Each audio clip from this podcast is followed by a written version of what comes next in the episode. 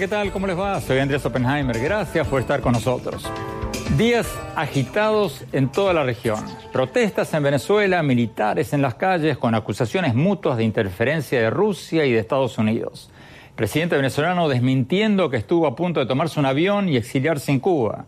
Y en Argentina, nuevas encuestas mostrando que la expresidenta Cristina Fernández de Kirchner podría ganar las elecciones contra el presidente Mauricio Macri si las elecciones fueran hoy. Las elecciones son muy pronto, en octubre. Hoy vamos a hablar de todo esto con algunas figuras claves. Para hablar de lo que ocurrió y lo que puede ocurrir en Venezuela, vamos a tener con nosotros al representante especial del gobierno del presidente Trump para Venezuela, Elliot Abrams. vamos a preguntar, entre otras cosas, cuáles son los próximos pasos que va a tomar Estados Unidos para cumplir con su promesa de ayudar a restablecer la democracia en Venezuela. Y para comentarlo después vamos a tener al profesor Frank Mora, ex encargado de asuntos latinoamericanos del Pentágono durante la presidencia de Obama. Y más tarde vamos a hablar de Argentina. ¿Tiene realmente serias posibilidades de ganar la ex presidenta Cristina Fernández si se presenta en las elecciones de octubre?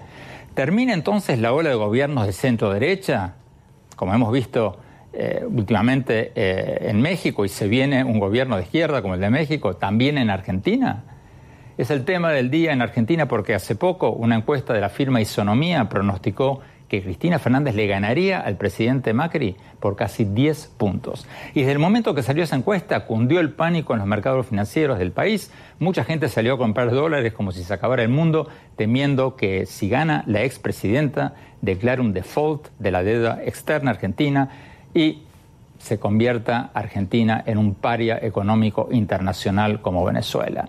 ¿Cuánto de verdad y cuánto de paranoia colectiva hay detrás de todo esto? Se lo vamos a preguntar a una figura clave en Argentina, el encuestador ecuatoriano Jaime Durán Barba, que es el asesor de imagen y gurú político del presidente Macri.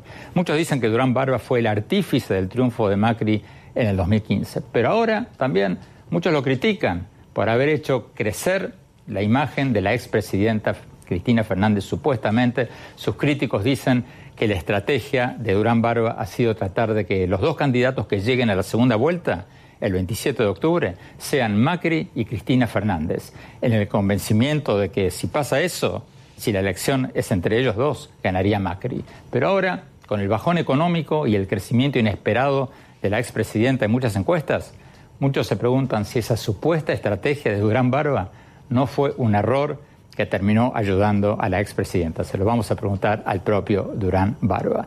Y para analizar si la economía, economía de, la economía argentina perdón, va a seguir cayendo antes de las elecciones de octubre o no, y si podría venir un default si gana la expresidenta, vamos a tener con nosotros a Gabriel Torres, vicepresidente de la calificadora de riesgo Moody's en Nueva York. Bueno, empecemos con Venezuela. El secretario de Estado Mike Pompeo, el secretario de Estado de Estados Unidos, dijo que el presidente Maduro estaba a punto de exiliarse el 30 de abril, que tenía un avión preparado. Veamos lo que dijo. Un avión en la pista estaba listo para irse esta mañana. Como entendemos, los rusos indicaron que debía quedarse. Creemos que la situación está fluida. Sabemos que había líderes de alto nivel en el gobierno que estaban preparados para irse. Nos dijeron eso en las últimas semanas. Estamos convencidos de que el pueblo venezolano obtendrá su democracia vuelta. El presidente dejó en claro que todas las opciones son posibles. Eso incluye las opciones militares. Trabajamos para que no sea el caso. Entregaremos este resultado para los venezolanos para no arriesgar vidas. Pero no creo que nadie debería confundirse de que si el presidente toma esa decisión, opta por una opción militar, de que Estados Unidos tenga la opción de llevar a cabo esa opción para obtener el resultado que quiere el presidente. Nos acompaña desde Washington el representante especial del presidente Trump para Venezuela, Elliot Abrams. Señor Abrams, muchas gracias por estar con nosotros. ¿Podría darnos, por favor, más detalles de cómo se enteraron ustedes de que Maduro estaba a punto de huir del país, de que había un avión esperándolo? ¿Cómo se enteraron ustedes de eso? ¿Cómo podemos saber si eso realmente pasó o, fue una especulación del secretario de Estado Mike Pompeo? Ah, el secretario de Estado no especula en esa manera. Tenemos información que tenía un avión listo, porque nadie sabía eh, cómo iba a, continuar los eventos eh, del día y cómo eh, terminarían. Ah, pero es verdad, es verdad que los rusos tenían que decir a Maduro, espera, espera, vamos a ver lo que pasa. Tenemos la información, es información de varios, varias fuentes que no, que no puedo darle, pero no, el secretario Pompeo no hubiera dicho algo así si no tenemos, tuvimos las pruebas. Eh, señor Abrams, el, asesor de seguridad nacional, eh, John Bolton, dijo que tres principales funcionarios, tres de los principales funcionarios del régimen de Maduro, incluyendo el ministro de Defensa Vladimir Padrino, habrían acordado rebelarse contra Maduro y que, bueno, se habrían echado atrás a último momento. Lo mismo, la misma pregunta que antes. ¿Qué pruebas hay de eso? ¿Cómo, cómo podemos saber nosotros, el público, si eso es cierto o, una especulación. Bueno, le doy una prueba. El jefe del Servicio de Inteligencia, el SEBIN, eh, Christopher Figueroa, eh, ayer escribió algo en público más o menos en contra del régimen. Y eh, ahora Maduro ya ha reemplazado este, este oficial con algo nuevo.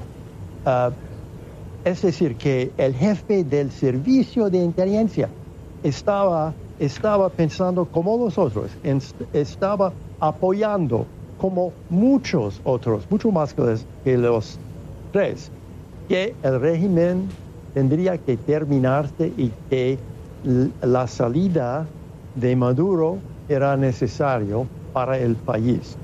Uh, Bolton y, yo ayer uh, hemos hablado de tres, pero hay mucho más que tres. Es, esos son uh, hombres inteligentes, no habrían involucrarse, no habrían querido involucrarse en, en esa negociación sin el apoyo de muchos otros. Entonces, hoy día es evidente que Maduro no sabe, no puede saber quién es leal, quién piensa que él tiene que irse, quién piensa que es el momento para un cambio fundamental en Venezuela. El, el, secretario Pompeo dijo que una intervención militar es posible. Pareciera haber escalado un poco eh, la retórica, porque antes eh, siempre decía que todas las opciones están en la mesa, ahora dice que es posible. Y según me dicen fuentes diplomáticas en la OEA, Estados Unidos estaría considerando la posibilidad de invocar el TIAR, el Tratado Interamericano de Asistencia Recíproca de 1947, al que pertenecen Estados Unidos, Brasil, Argentina, Colombia y Venezuela. O sea, el presidente de la Asamblea Nacional, Juan Guaidó, como reconocido eh, por Estados Unidos y varios de estos países, podría pedir asistencia militar a los países del TIAR. ¿Cierto o falso? Bueno, cierto que es posible, pero creo que el TIAR es mucho más amplio. El TIAR habla de acciones en común, pero pueden ser acciones diplomáticas, pueden ser económicas, pueden ser sanciones. No es, no es verdad que el TIAR es un tratado militar. Pero es cierto que están considerando eh, aplicar el TIAR en el caso de Venezuela. Estamos pensando del ONU, de la OEA, eh, del IAR, estamos pensando de, muchas eh, posibilidades para acciones eh, organizadas contra el régimen. Elliot Abrams, muchísimas gracias por estar con nosotros. Nos están diciendo en su despacho que se le acabó el tiempo, se tiene que ir. Le, le agradecemos mucho su tiempo. Frank Mora, ¿Cómo interpreta esta respuesta eh, que nos acaba de dar Elliot Abrams de que cuando le pregunté sobre el TIAR no lo desmintió, tampoco, o, medio lo confirmó, en lenguaje de, diplomático, que, ¿Cómo, ¿Cómo leer lo que nos dijo? Es, es un poco eso de todas las opciones santo de la mesa, ¿no? Pero yo no sé cómo en la OEA y mucho menos en la ONU van a aprobar una intervención militar. O sea, eh, hasta el mismo grupo de Lima está en contra de una intervención militar y no pienso que eh, Rusia y China van a aprobar en el Consejo de seguridad en el Naciones van a aprobar una intervención militar. Así que desde un punto de vista legal... Bueno, pero él acaba de decir que el TIAR no es exclusivamente militar, podrían ser otras medidas y recordemos... Se está tomando las medidas, todas las medidas mm. cortos de una intervención militar ya se está haciendo. ¿Qué queda? Eh, mucho más sanciones quizás. Yo creo que el grupo de Lima, eh, de los grupos de países latinoamericanos pueden sancionar a Venezuela porque no tienen el marco todavía jurídico para implementar una serie de sanciones. el único país que ha hecho eso es Panamá. Pero no hay muchas otras opciones, Andrés, y es por eso que yo temo que la fiebre para una intervención militar va a aumentar en luz del fracaso que hemos visto en los últimos dos días. Tenemos que ir a un corte y después quiero hablar de eso. Quiero hablar de la posibilidad de una intervención militar eh, liderada o integrada por Estados Unidos en Venezuela. No se vayan, ya volvemos.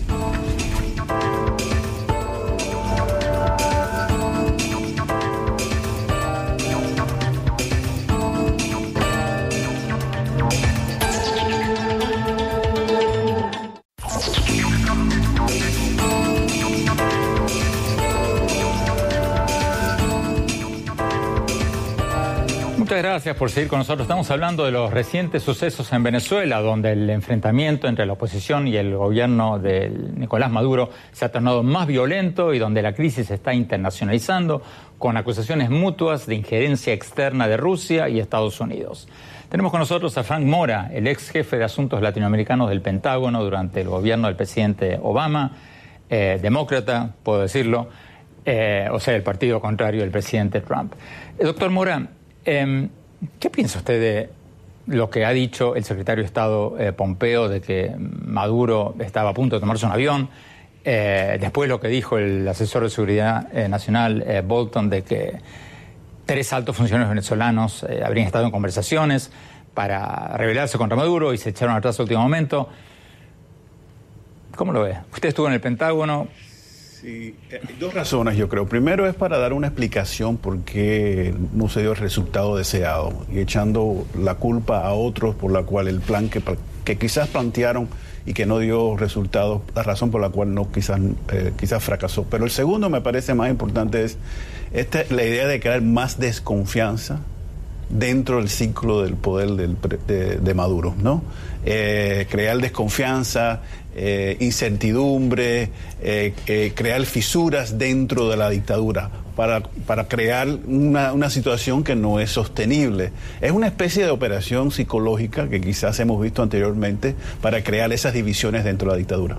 Pero ¿no corre el riesgo el gobierno de, de Trump de convertirse en protagonista de esto, que es lo que le conviene a Maduro, porque a Maduro le conviene presentar esto como un enfrentamiento entre Venezuela y Estados Unidos y no como un enfrentamiento entre una dictadura y una oposición democrática. Entonces, ¿no es contraproducente ponerse en el centro de la escena? Sí, yo creo que tienes toda la razón. Yo creo que el principio eh, el, gobierno del presidente Trump hizo muy bien y tratar de internacionalizar la crisis buscando el grupo de Lima, que esto no era una cuestión de Estados Unidos y, la dictadura, sino Estado, eh, Venezuela con el pueblo y con la comunidad internacional. En las últimas semanas se ha bilateralizado la situación. Estados Unidos es el protagonista y es lo que ande, ande buscando, creo que Maduro.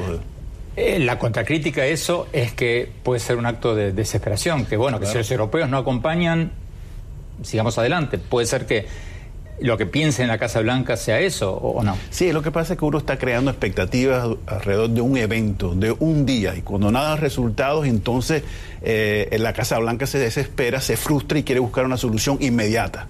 Y en ese proceso se bilateriza la, crisis. ¿Cómo cree usted que sigue esto? Hay, para hablar mal y pronto, ¿aumenta el riesgo o la posibilidad de una intervención militar? No, yo, yo no creo que no. Yo creo que hay individuos y sectores dentro del gobierno del presidente Trump que quizás ya están pensando eso en serio, pero no creo que en el Departamento de Estado, ni siquiera mucho menos en el Pentágono, yo creo que están considerando y viendo eso como una posibilidad viable. Hay una lucha quizás interna, se van a dar eh, dentro del gobierno, pero no, veo, no veo... O sea, la Casa Blanca son los duros acá. Los duros, el, Departamento, de está en el medio. Y el Pentágono. Y el Pentágono sí está muy en contra de esta crisis, por razones eh, que esto puede, si hay una intervención militar, la posibilidad de una ocupación por un tiempo es posible. ¿Y quién se va a responsabilizar por la seguridad interna de un país? donde no existen la seguridad de Estado, en un caso de, invasión o intervención militar, Estados Unidos. Pero usted decía recién que no, que cree que no, pero con un presidente como Trump, que nos guste o no nos guste, no le da mucha cancha, por decir decirlo, a sus asesores, muchas veces hace lo que se le viene en ganas. Mira, y algo ha sido eh, consecuente el presidente. Desde el principio, desde la campaña, ha dicho que él no está en, entrar en aventuras militares. Esa es la expresión que utilizó. Y la expresión lo utilizó en el, en el discurso de Estado de Unión, que no va a estar interviniendo en los asuntos internos de otro país. Entonces, está la política de America First eh, que está en contradicción contra la idea de intervenir en un país sudamericano. Tenemos que ir a un corte, vamos a un corte rápido y vamos a hablar de Argentina, las nuevas encuestas que dan como posible ganadora de las elecciones de octubre a la expresidenta Cristina Fernández. Y al final del programa, mis conclusiones sobre Venezuela. No se vayan, ya volvemos.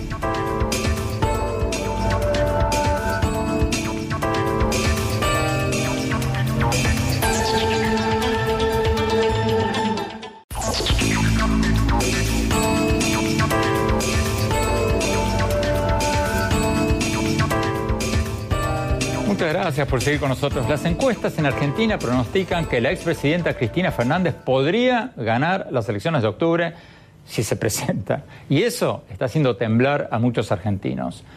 Eh, una de las encuestadoras, Isonomía, eh, que es seguida por muchos funcionarios del gobierno, pronosticó recientemente que Cristina Fernández le ganaría al presidente Mauricio Macri por casi 10 puntos si las elecciones fueran hoy. Y las elecciones están a la vuelta de la esquina, el 27 de octubre. ¿Cuán serias son las posibilidades de un giro hacia la izquierda en Argentina y un regreso del kirchnerismo al poder? Tenemos con nosotros de Buenos Aires al encuestador ecuatoriano Jaime Durán Barba, el gurú político del presidente Macri. Muchos dicen que Durán Barba fue el artífice del triunfo de Macri en el 2015 cuando parecía muy difícil que ganara. Pero como les contaba al principio del programa, Ahora muchos partidarios de Macri ahora lo critican a Durán Barba por supuestamente haber hecho crecer la figura de Cristina Fernández de Kirchner el año pasado, en los últimos tiempos, en el convencimiento de que una elección entre Macri y Cristina Fernández es lo que más le convendría a Macri porque ganaría. Pero ahora con el bajón económico y el crecimiento inesperado de la expresidenta en las encuestas, muchos se preguntan si esa supuesta estrategia, y ahora le vamos a preguntar si es cierta o no, ha sido correcta o contraproducente. Jaime Durán Barbas de Buenos Aires, muchísimas gracias por estar con nosotros. Buenos días Andrés, un gusto estar aquí. Antes que nada, hablemos de las últimas encuestas. Esta encuesta de isonomía eh, dice que Cristina Fernández ganaría por casi 10 puntos.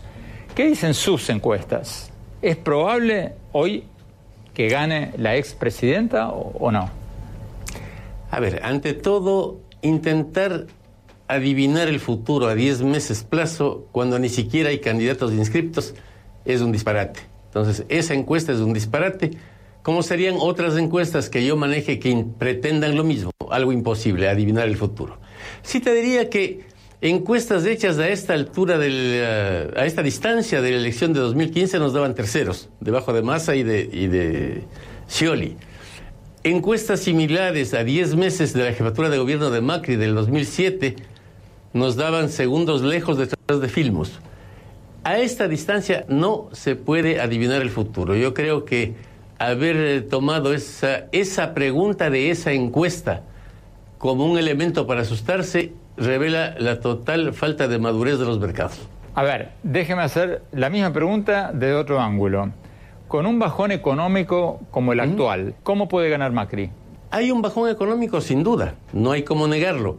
Algunas cosas que se suponía que pasarían no pasaron, etc. Pero cuando usted ve el libro de Cristina Fernández, este libro Sinceramente, encuentra 500 páginas de razones por las cuales la gente no va a votar por ella.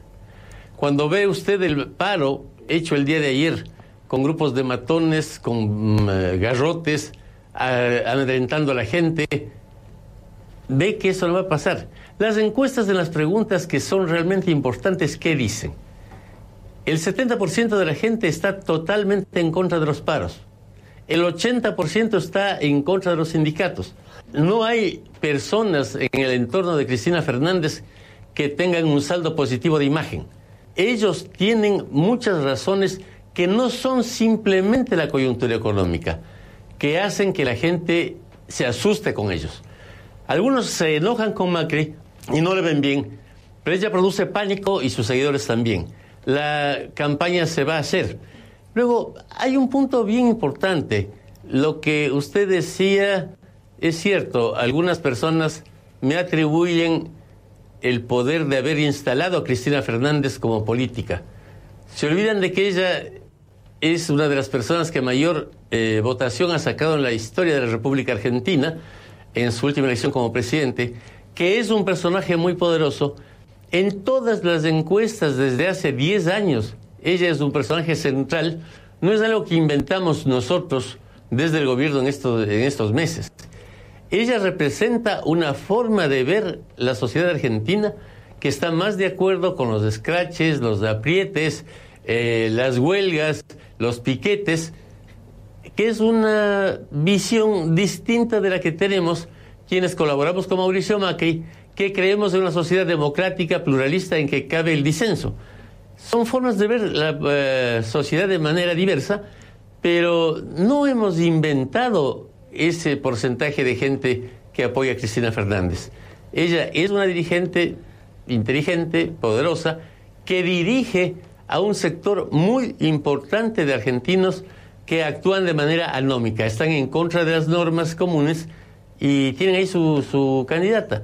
La elección próxima dirá si la mayoría de argentinos quiere volver al pasado con esa forma de hacer política, que ha sido la normal en nuestro país 70 años, o quiere insistir en cambiar el país. Hay un porcentaje muy importante de gente que quiere cambiar el país, no porque mañana baje la inflación un punto, sino porque hay una serie de costumbres, de hechos, de forma de ser que han descalabrado al país también en lo económico. Y mucha gente está en contra de eso. Ahora, hay un hecho real que usted mismo acaba de reconocer. Hay un bajón económico y muchos de quienes apoyan a Macri y temen un regreso del populismo quieren, para evitar que Argentina se convierta en una nueva Venezuela, dicen, Macri debería dar un paso al costado y permitir que la gobernadora de Buenos Aires, su aliada, María Eugenia Vidal, que tiene mucho más apoyo popular, sea la candidata presidencial de su partido en octubre. Eh, acaba la pregunta como encuestador, ¿le sería más fácil ganar a Vidal que a Macri contra la expresidenta? Personalmente no creo que haya grandes diferencias. María Eugenia es una mujer extraordinaria, una mm, persona con muchos dotes y entre sus méritos está la lealtad. Eh, en estos días hemos tenido varias reuniones y demás. Ella es una persona completamente leal a Mauricio y al proyecto de Mauricio. No creo que ella haga nada que no sea eh, de acuerdo o bajo el liderazgo de Mauricio Macri. realmente para la gente en general no hay una diferencia radical entre María Eugenia y Mauricio. No es fácil que ella haga una campaña contra el gobierno para ganar votos porque la gente desprecia la deslealtad. No podría tomar distancia, demasiada distancia. Pero la pregunta no era si ella se iba a revelar, sino si el presidente Macri, si el proyecto de estabilizar el país, conectarlo con el mundo, modernizarlo, está amenazado con caerse, si él no daría un paso al costado. Si él creyera que eso así, no dudo que lo haría, porque no es una persona pegada al poder. No lo cree. Desde hace 15 años actuamos siempre con estudios lo más objetivos posible de la opinión pública y otra serie de estudios que se hacen. Eh, el país ha cambiado mucho como están cambiando todos los países del mundo. La nueva sociedad de esta del Internet a la que tú aludes en tu último libro que está tan interesante, nos cambió todo, a todos. Y durante el gobierno de Mauricio se conectaron con la red 6 millones de argentinos que no estaban antes conectados. Se va difundiendo una visión del mundo más moderna que creo que es poco compatible con cantar la marcha peronista y salir a escrachar a la gente a, garrotazos. La gente se revela. cuando yo era estudiante universitario acá en Argentina, nadie se rebelaba frente a un paro. Ahora hay señoras que salen y les corren a los escrachadores a palazos. Eh, la sociedad cambió, la sociedad se está, eh, es cada vez menos, eh, está cada vez menos conforme con aguantarse cualquier cosa. La sociedad argentina va a ir a otra situación y eso es así, la antigua política se está muriendo porque eso está pasando en el mundo. Uno lo puede ver en Ucrania, en Austria, en Estados Unidos, en México, en Brasil. No es un tema de izquierda o de derecha, es que un presidente con banda presidencial, banderas detrás, subido en, un podium, dando un discurso solemne, no gana adeptos en ningún sitio del mundo. Tenemos que ir a un corte. Cuando volvamos, seguimos hablando con el gurú político, asesor de imagen del presidente Macri y con el encargado de la calificadora Moody's en Nueva York, el vicepresidente encargado de Argentina. Le vamos a preguntar cuáles son las posibilidades de otro default en la Argentina. Y después, mi análisis sobre lo que está pasando en Venezuela. No se vayan, ya volvemos.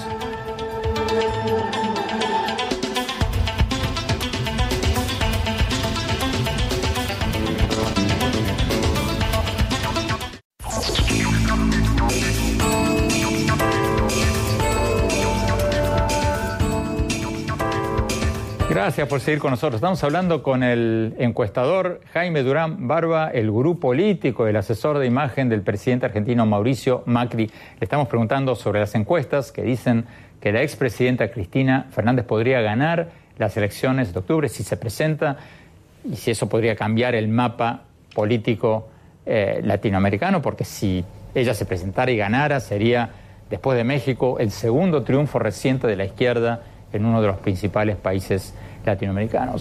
Eh, Jaime Durán Barba, por lo que usted ve en sus encuestas, ¿hasta qué punto es importante el tema de la corrupción eh, y su vínculo con el gobierno de Cristina Fernández?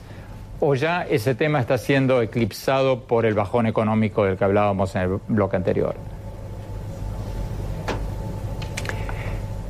Es un elemento que está ahí, pero no es un elemento determinante como no lo es el bajón económico. La explicación de un proceso eleccionario no es unilateral, no tiene una sola variable. Es evidente que el tema de la corrupción erosionó en cierto sector la imagen de Cristina Fernández, pero no en su base. Si vemos, tenemos encuestas nosotros eh, desde hace 10 años, incluso tenemos un track que es una encuesta con un resultado diario desde hace muchos años, en el que vemos qué pasa con el tema y la evolución de la imagen de Cristina Fernández. Hemos hecho un gráfico en el cual están las positivas y las negativas de Cristina y hemos puesto las fechas de los principales eventos de corrupción para ver si cuando se produce una denuncia, aparecen los cuadernos, le, imputan en un juicio, esto afecta a su imagen. No hay ninguna relación. La imagen está siempre inconmovible hay un porcentaje importante de personas que están con ella desde que estaba en el gobierno, desde que votaron por Scioli, siempre, siempre estuvieron ahí. Y es difícil que se muevan. Yo no creo que en ninguna hipótesis Cristina Fernández puede tener menos de 25% de votos. En ninguna hipótesis, pase lo que pase. Porque sus seguidores son muy duros. También hay otro sector importante un poco superior al 50%, que dice que jamás votaría por Cristina Fernández en ninguna hipótesis. O sea, ¿pero por qué? Por la corrupción. No solo eso. Si usted lee el último libro de ella y ve esa violencia desatada contra todo el mundo, ese estilo salvaje de trato a los argentinos produce una reacción fuerte. Si usted ve las declaraciones de sus principales voceros, Moreno, Grabois, eh, los dirigentes sindicales, ve las cosas que dicen y se da cuenta por qué hay una mayoría de argentinos que no quiere volver a eso. Que también está enojada con Macri por eh, los resultados últimos de la economía. Sí, es cierto. Pero lo de la economía tiene remedio, tiene explicaciones. El eh, totalitarismo no tiene ni remedio ni explicaciones. Son esquemas de poder que llevarían a la Argentina a una situación semejante a la de Venezuela, porque los totalitarios y usted lo ha visto, eh, lo ha desarrollado en varios de sus libros, tienen una mentalidad que hace que no puedan reconocer al otro, que tratan de perpetuarse en el poder, rompen las reglas, están, eh, no tienen ningún respeto por la libertad de prensa, etcétera. Ese tipo de liderazgo existe y ese tipo de liderazgo tiene el rechazo de la mayoría de los argentinos. Yo ahí creo que eh, está claramente la posibilidad de triunfo de Macri, con algunos que dirán, bueno, no me gustó lo que hizo en la economía, pero volver atrás no quiero. Jaime, nos quedan 30 segundos rápidamente. ¿Cuáles son las principales virtudes y cuál es el principal defecto o vulnerabilidad del presidente Macri? Eh, vulnerabilidad, el eh, desarrollo último de la economía. Virtud, su tenacidad, su sinceridad, su deseo de hacer las cosas en serio, aunque a veces sean impopulares. Muchísimas gracias. Quédese con nosotros un segundo, Jaime Gran Barba, que vamos a Nueva York. Vamos a un corte rápido. Vamos a Nueva York.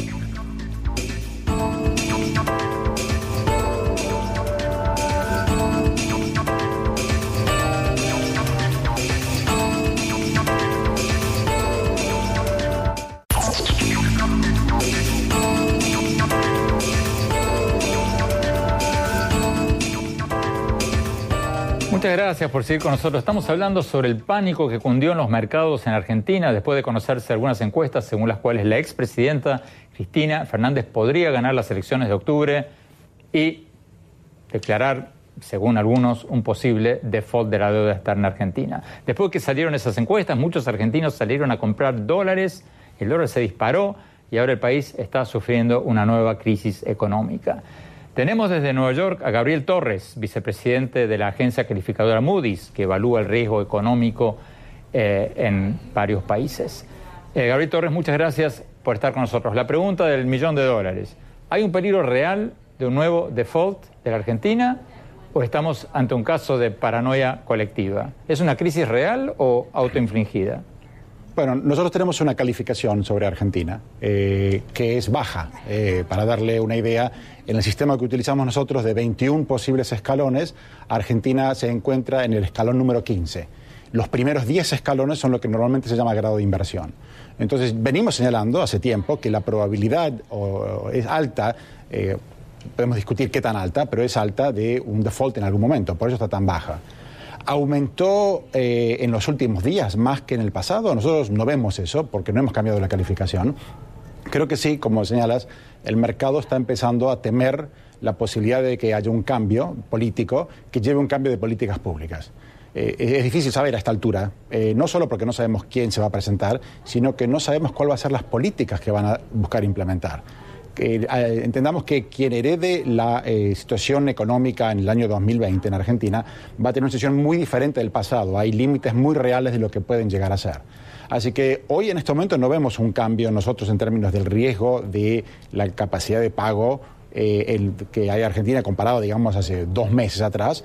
Pero obviamente la gran pregunta es qué va a pasar con las elecciones de octubre.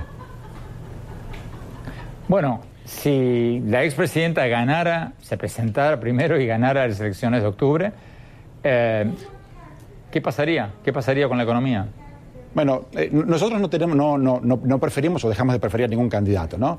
Creo que la pregunta sería esta, eh, o, dos preguntas, por lo menos de mi perspectiva. Una es, puede, ¿puede ganar alguien que lleve a un cambio de políticas públicas comparado a lo que hay hoy? y de ser así, ¿cómo lo harían? Eh, en este momento, tranquilamente puede ganar alguien, obviamente. Eh, estamos en una, Argentina está en una crisis eh, relativamente severa, aunque ha tenido muchas de estas, y en, general vemos que en los países donde eso sucede, el partido gobernante no le va bien. así que eso ya abre una puerta a un cambio.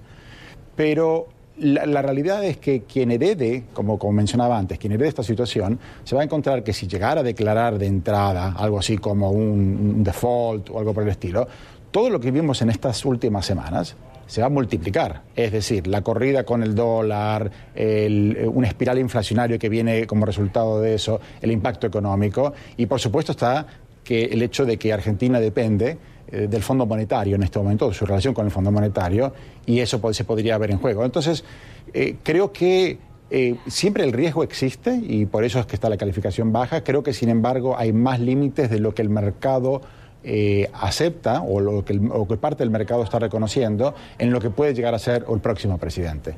nos quedan 30 segundos. Eh, ¿Qué posibilidades hay de que el gobierno de Macri consiga algunos logros económicos a tiempo para las elecciones de octubre? ¿Puede enderezar la economía en los meses que quedan o, es muy difícil? Si, nos referimos a eso, a que la economía empiece a mejorar, creo que hay una posibilidad. Eh, ya en los últimos tres meses, eh, diciembre, enero y febrero, la economía venía creciendo mes a mes. Ya marzo, abril posiblemente no, pero no sería raro que con esta nueva política monetaria se estabilice como para que empiece a recuperar. Eh, igual el año como en su conjunto creemos que va a caer, pero no sería imposible que para cuando llegue el momento de las elecciones la economía por lo menos ya se esté recuperando. Gabriel Torres de la agencia calificadora Moody's, muchísimas gracias por estar con nosotros. Tenemos que ir a un corte ahora y cuando volvamos, mi análisis sobre los sucesos de Venezuela. Esta semana son noticia mundial. No se vayan, ya volvemos.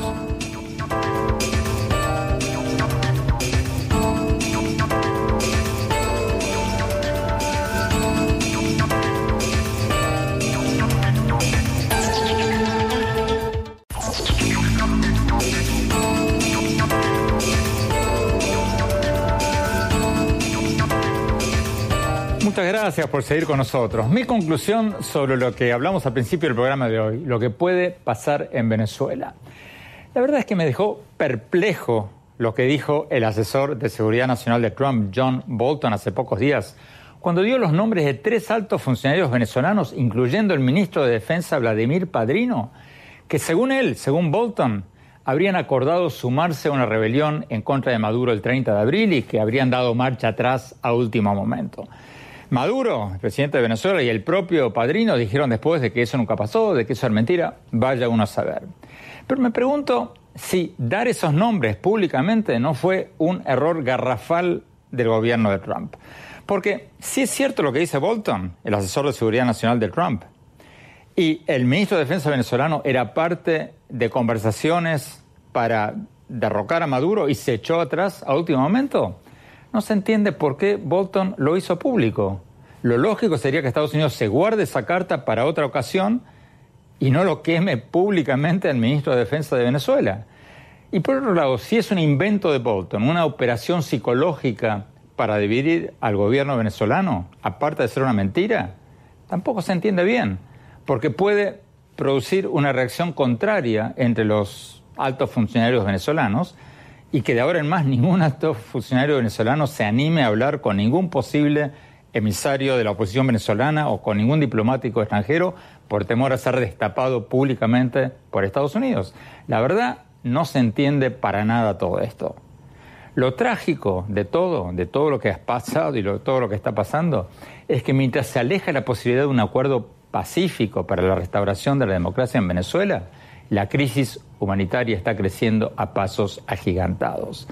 Les cuento una conversación que tuve hace muy pocas horas con el embajador de Colombia en Estados Unidos, Francisco Santos, que me dejó pensando muchísimo.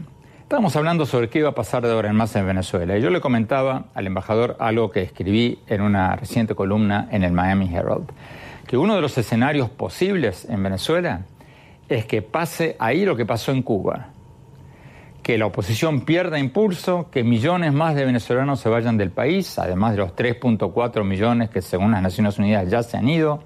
El secretario general de la OEA, Luis Almagro, nos dijo en este programa hace poco que el número de venezolanos fuera del país podría llegar a 10 millones en los próximos cuatro años.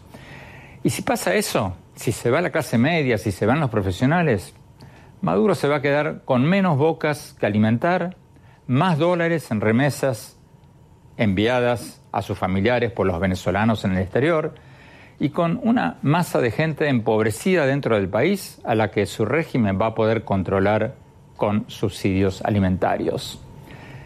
Y el embajador me miró meneando la cabeza y me dijo, no, no, no, más que en una nueva Cuba, Venezuela va en camino a ser una nueva Somalia. Y agregó que, según lo que él vio en la frontera de Colombia con Venezuela, se puede venir una hambruna generalizada que empeore aún más la crisis humanitaria en Venezuela y que eso podría resultar en millones de venezolanos más yéndose del país y eso podría desestabilizar muchas economías de la región. Es para pensarlo, Porque aunque muy pocos estén usando la palabra Somalia, las estadísticas más recientes apuntan a un desastre sin precedentes en la historia reciente en América Latina, en Venezuela. La economía ya se redujo en más de un 50% en los últimos cinco años, según el Banco Mundial. La inflación es de más del 10 millón por ciento al año. ¿Escucharon bien? 10 millón por ciento al año, según el Fondo Monetario Internacional. Y hay más de 7 millones de venezolanos que necesitan ayuda humanitaria según las Naciones Unidas. Y hay cada vez más escasez de comida y alimentos. Si las cosas siguen así, Venezuela, que fue uno de los países más ricos de América Latina hasta hace apenas 10 años, podría estar encaminada a convertirse en una nueva Somalia. Ojalá que no, pero si no hay un acuerdo político para restablecer el orden constitucional, no se puede descartar que para ahí vaya la cosa. Bueno, se nos acabó el tiempo. Los invito a seguirme en mi blog, en la página de internet andresopenheimer.com. Si se registran ahí, les vamos a mandar por email todas mis columnas del Miami Herald y nuestros más recientes programas de televisión. Les recuerdo la dirección es andresopenheimer.com y síganme en mi Twitter, en arroba en mi página de Facebook y ahora también en Instagram, en Andrés Oppenheimer Oficial. Gracias por habernos acompañado. Hasta la semana próxima.